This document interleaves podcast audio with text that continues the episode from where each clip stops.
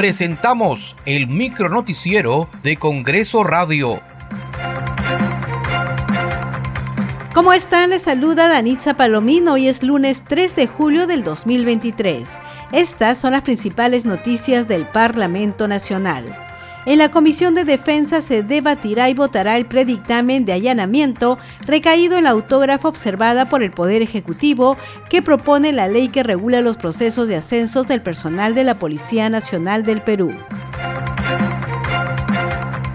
El presidente de la Comisión de Seguridad Ciudadana, Alfredo Azurín, solicitó a la fiscal de la Nación, Patricia Benavides, que informe sobre la liberación de dos presuntos delincuentes de nacionalidad extranjera que fueron capturados junto al abatido Christopher Fuentes González. Estaban todos los elementos. Está la presencia de plomo, vario, antimonio, que en definitiva es cuando una persona ha hecho uso de la... Se han encontrado las armas, han entrado en delito fragante tenía todos los elementos y como yo repito acá, la fiscal no puede aducir que se han pasado ahora porque ella está ahí o él está ahí para que conduzca y no se, no se pase de las horas como ella dice. Y yo vamos a esperar acá qué cosa es lo que nos dice la fiscal y cuáles son esos, digamos, elementos que no han cumplido la fiscal y tenemos que esperar que nos comunique la fiscal, digamos, eh, eh, Patricia Benaví, que bien está actuando, pero vamos a esperar para ver qué medidas nosotros tomamos respecto a eso.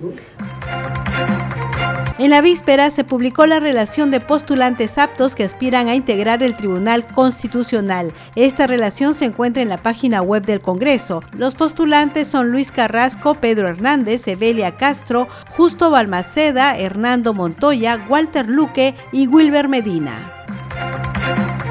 La presidenta de la Comisión de Pueblos Andinos, congresista María Taipe, señaló que en el periodo anual de sesiones 2022-2023 se aprobaron en el Pleno del Congreso cuatro dictámenes de esta comisión se tiene 39 dictámenes aprobados en comisión, 24 dictámenes aprobados que se encuentran a la espera de ser debatidos y votados en el Pleno del Congreso de la República, cuatro proyectos de ley aprobados por el Pleno del Congreso. Asimismo, dejaremos 15 predictámenes listos para debate y votación por parte de esta comisión.